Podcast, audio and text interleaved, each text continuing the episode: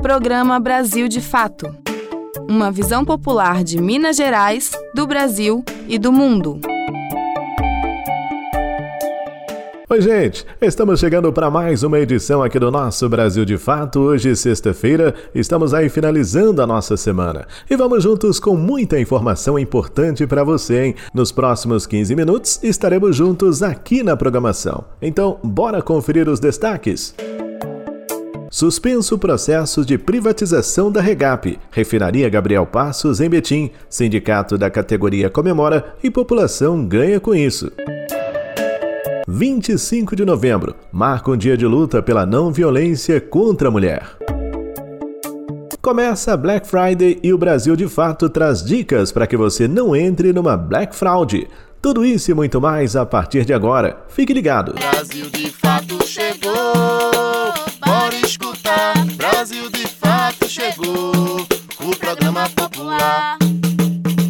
Programa Brasil de Fato. O processo de privatização da refinaria da Petrobras em Betim foi suspenso. Para o sindicato que representa a categoria, o Sindipetro MG, a decisão foi uma grande conquista não só para os trabalhadores da empresa, como também para toda a população mineira, já que a privatização iria encarecer ainda mais os preços dos combustíveis e piorar a qualidade dos serviços prestados. Confira as informações com a repórter Rafaela Dota. A Petrobras anunciou oficialmente que suspendeu a venda da Regap, a refinaria Gabriel Passos, em Betim, na região metropolitana de Belo Horizonte.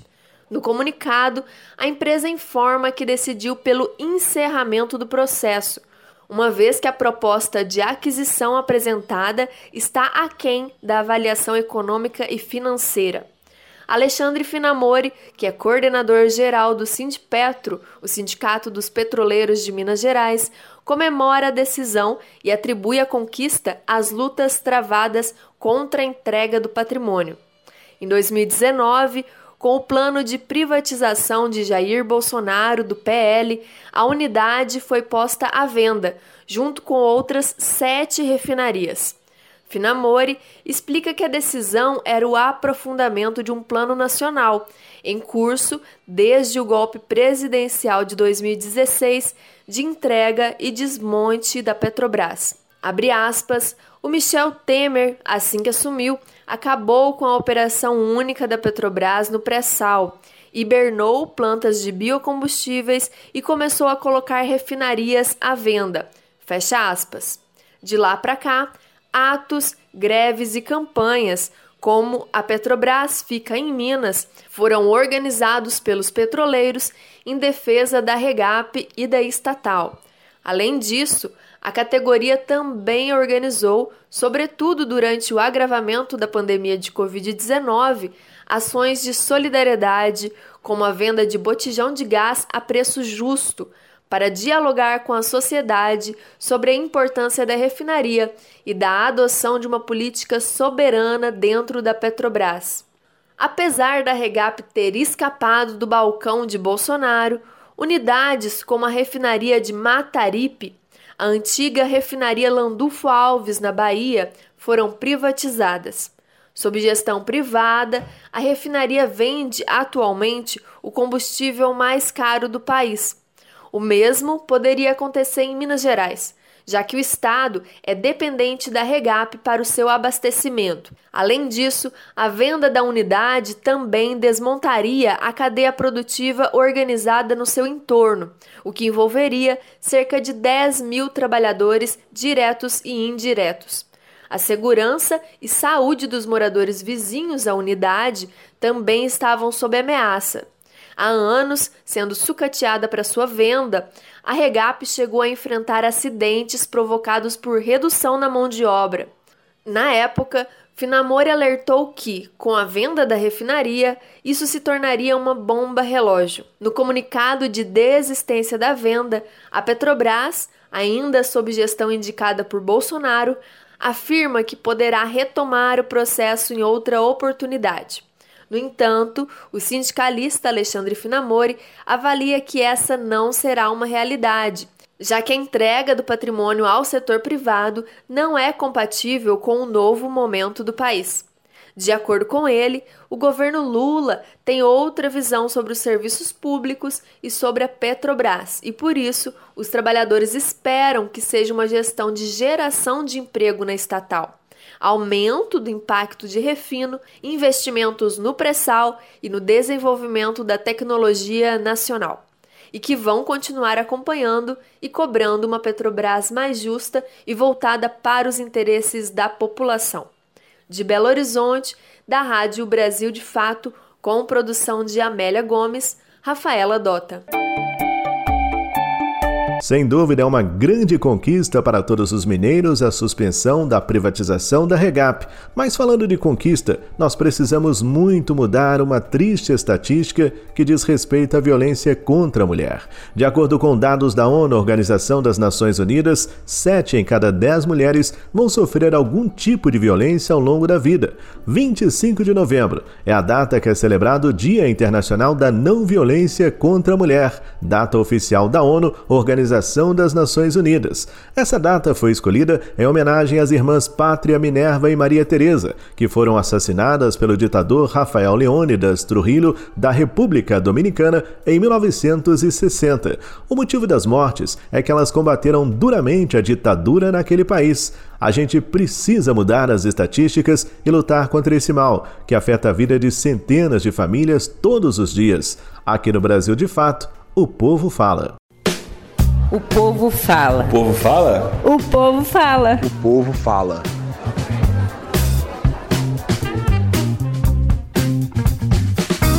É, eu acho que o direito de combater a violência contra a mulher é primeiramente o ser humano entender que é através da mulher que vem a vida, que é através de mim que gerei filhos.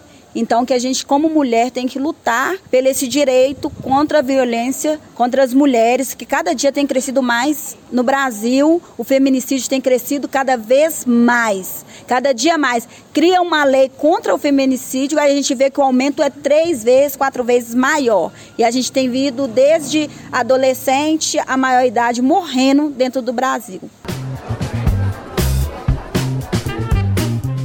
O próprio governador falou na, na rede social que não existe feminicídio em Minas. Como assim? Onde é que mundo que ele vive?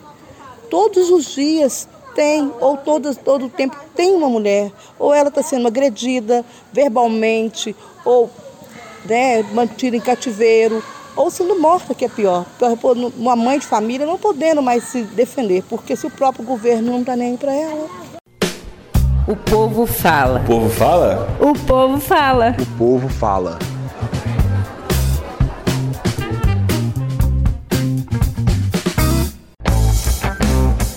Todas as sextas-feiras tem edição impressa do jornal Brasil de Fato, com análise diferenciada sobre os fatos, denúncias que interessam ao povo mineiro, dicas culturais e, claro, o seu esporte semanal. A edição impressa é distribuída gratuitamente em diversos pontos de Belo Horizonte e região metropolitana, como estações do metrô e do MOVE, e também chega em várias cidades mineiras. Jornal Brasil de Fato uma visão popular de Minas Gerais, do Brasil e do mundo. Programa Brasil de Fato uma visão popular de Minas Gerais, do Brasil e do mundo. Fim de ano chegando e com ele a já tradicional Black Friday, ideia importada dos Estados Unidos em 2010 e que já se estabeleceu como uma data importante para o comércio. Mas é importante também ficar atento para não cair em uma cilada. O advogado Jonathan Hassen explica pra gente. Nossos direitos. Olá, ouvintes do Brasil de Fato. Esteja atento para as fraudes nessa Black Friday. E mais uma vez é necessário bastante cautela ao observar as ofertas pela internet. Nesse período circulam muitos links com ofertas duvidosas, extremamente vantajosas, para levar o consumidor ao erro. Antes de realizar as compras pela internet, é preciso verificar se o site é o oficial da loja e não imitação. E também é preciso desconfiar de links recebidos pelo WhatsApp, pois podem se tratar de links maliciosos que roubam dados do celular ou que direcione para sites de lojas virtuais que não existem. No caso de lojas virtuais que não sejam muito conhecidas, é importante pesquisar sobre ela antes de confirmar a compra, verificando na internet sobre eventuais reclamações e denúncias contra ela, para evitar cair em golpes virtuais. Caso haja problemas nas compras, é possível recorrer no primeiro momento ao PROCON para auxílio. Eu sou Jonathan Hassen, advogado popular. Se você tem alguma dúvida sobre algum direito, mande para a gente. Um abraço e até a próxima.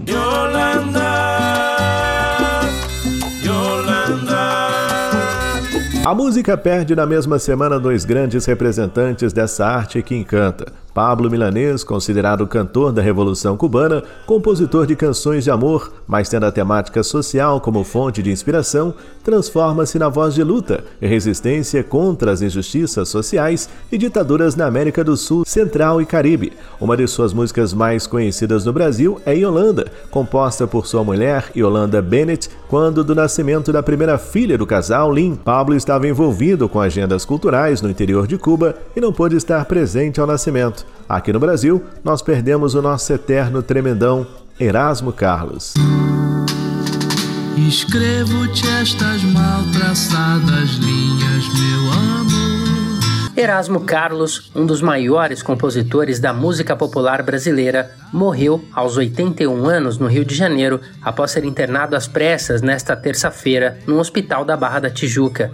O eterno parceiro de Roberto Carlos tinha sido hospitalizado em outubro para tratar da síndrome edemigênica, uma doença vascular. A importância de Erasmo para a música brasileira foi imensa. Natural da Tijuca, no Rio de Janeiro, ele cresceu e se envolveu com a música na virada da década de 1950 para os anos 60. Ele fez parte da turma que contava com Roberto Carlos, Tim Maia e Jorge Ben, um quarteto que iria definir os rumos da MPB. Se você quer brigar acha que com isso estou sofrendo,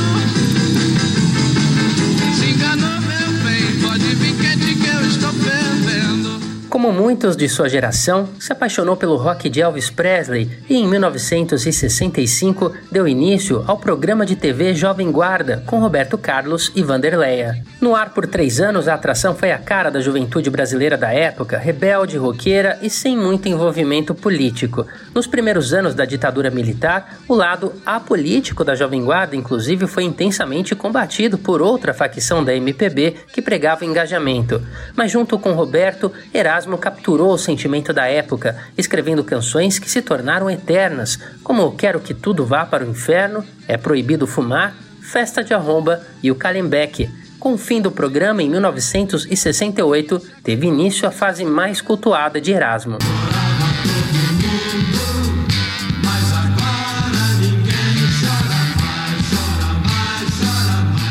Unindo a bagagem do rock, porém com mais maturidade e antenado com o desenvolvimento da música internacional. Ele foi um dos inventores do samba rock, ao lado do amigo de infância da Tijuca, Jorge Ben.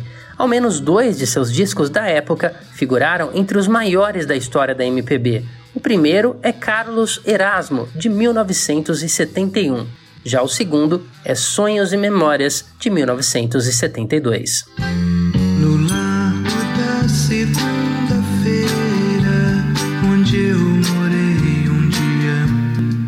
Nos anos 70, o sucesso prosseguiu principalmente pela parceria com Roberto. E já beirando os 40 anos de idade, Erasmo entrou no espírito da década de 80 com força. Sucessos individuais como Mulher Pega na Mentira, Mesmo Que Seja Eu e Close, em polêmica homenagem à transexual Roberta Close, o credenciaram como uma potência independente do sócio Roberto. Porém, a apresentação dele em janeiro de 1985 no Rock in Rio foi um choque de realidade. Vestido como metaleiro, Erasmo foi vaiado e recebeu uma chuva de garrafas da jovem e impaciente plateia de fãs de heavy metal. A redenção veio gradualmente. Lançando pouco material nas décadas seguintes, Erasmo foi regravado por então jovens nomes da música nacional como Marisa Monte e Carlinhos Brown, que reconheciam o enorme talento dele e a importância para a música. A partir de 2010, retomou o vigor e lançou uma série de álbuns relevantes, entre eles Destaque para Gigante Gentil, era o Tremendão em paz com seu legado e lugar no mundo. Eu faço tipo cafajeste, um gigante bruto. Que eu sou o espinho do caroço que sobrou do fruto. Erasmo morreu 13 dias após outra gigante da música brasileira, Gal Costa, dia que também viu a partida de Rolando Boldrin.